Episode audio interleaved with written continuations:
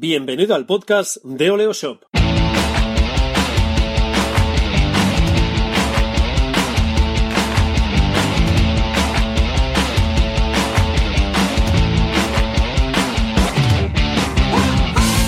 Bienvenido al episodio 24 de Oleo Shop Radio, nuestro canal de podcast semanal donde hablamos de e-commerce y marketing online. Soy Raymond Sastre y en los próximos minutos compartiremos contigo nuestra experiencia y nuestros conocimientos, así que sin más dilación, hablemos de marketing online. Una semana más volvemos a estar contigo en el podcast de Oleo Shop una de las marcas referentes en comercio electrónico. En el episodio de esta semana te contaremos una historia. Sabemos que este tipo de capítulos te gustan, así que aprovechando que es verano, vamos a relajarnos, pero también vamos a aprender. La historia que te contamos es la de Mr. Wonderful. Ahora es cuando cierras el capítulo, te tiras al agua para que te coman los tiburones.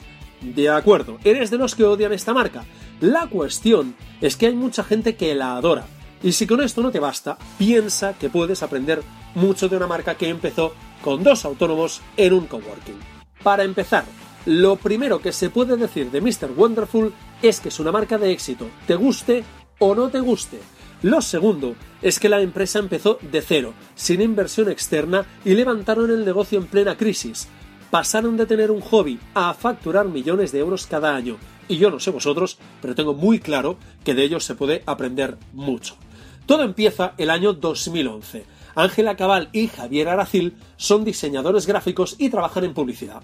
La pareja tenía planeado casarse, ya sabes aquello de Dios los cría y ellos se juntan, pero los diseños que les ofrecían las empresas organizadoras de eventos, digamos que eran muy justitas para ellos, no les gustaban. Así que, como no les convencían, Ángela decidió hacer sus propios diseños para la boda.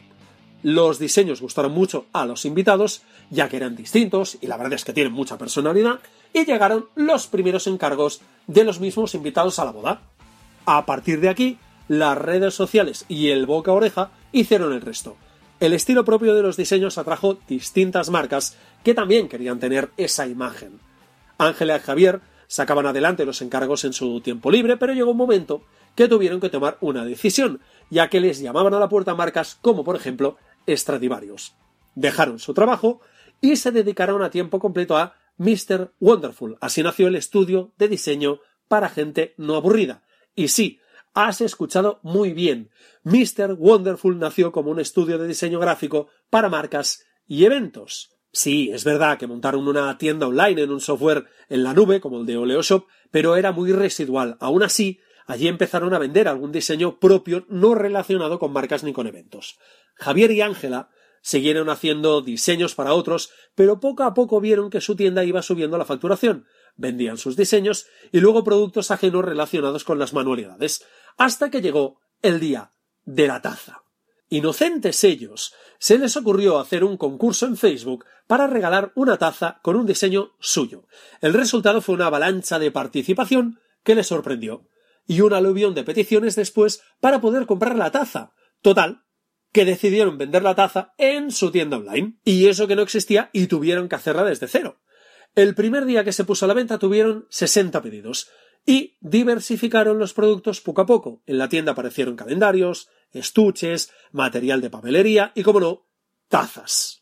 Todo lo que ponían a la venta agotaba existencias, así que fueron listos y mantuvieron las dos líneas de negocio, el diseño para marcas y la tienda online, hasta que vieron dónde estaba el camino para crecer, la tienda. Los proyectos para clientes no tienen más recorrido que el proyecto en sí. Se creaban los diseños, se entregaba el trabajo y cada uno a su casa. Pero a la tienda les ofrecía unas posibilidades casi limitadas. Además eran productos donde se les podía sacar mucho rendimiento de un único diseño. De modo que llegó otro gran día, el que decidieron focalizar su negocio en la tienda online y solo hacer diseño para grandes marcas como Nocilla, Codorniu, Osho, etc. Eran trabajos para marcas, pero su importancia les permitía ganar mucha reputación y conseguir grandes impactos de la marca Mr. Wonderful. No contentos con vender los productos en su tienda online, se empezaron a vender por las tiendas. Eran productos que se vendían solos y eso siempre gusta, y tanto gustó que también despertó el interés de centros como FNAC o el Corte Inglés. Y aquí dieron el gran salto porque les permitía estar en centros por donde pasan miles de personas cada día había llegado el momento de tener un buen equipo para poder estar a la altura de la marca, así que empezaron a contratar a personas para atención al cliente, logística, administración. Finalmente pasaron al mercado internacional. El primer paso en esta fase fue vender sus diseños de tazas en inglés. Como era de esperar, tuvieron mucho éxito, así que emularon el camino que ya había hecho en España. Buscaron puntos de venta y crearon y ampliaron una red de tiendas ajenas que vendían sus productos. Mr. Wonderful tiene más de mil puntos de venta, una tienda online que funciona de maravilla, es el 20% de su facturación, y venden a casi 30 países, tienen una plantilla de más de 150 personas y están facturando millones de euros cada año. Y la pregunta es, ¿qué podemos aprender de Mr. Wonderful? Bien, para empezar, nacieron como un estudio de diseño gráfico como tantos otros, pero el estilo les diferenciaba del resto apostaron fuerte por las redes sociales y el marketing de contenidos para dar a conocer sus diseños y su estilo. También explotaron al máximo lo que sabían hacer mejor, diseñar, y crearon un gran abanico de diseños. El concurso en Facebook les permitió hacer un test de producto y comprobar si había interés en su producto, una taza con un diseño propio, y acertaron de lleno. La tienda online fue llamando poco a poco su atención y supieron focalizarse donde tocaba, allí donde podían crecer de forma exponencial. Tampoco tuvieron miedo a ponerse al frente de una tienda online.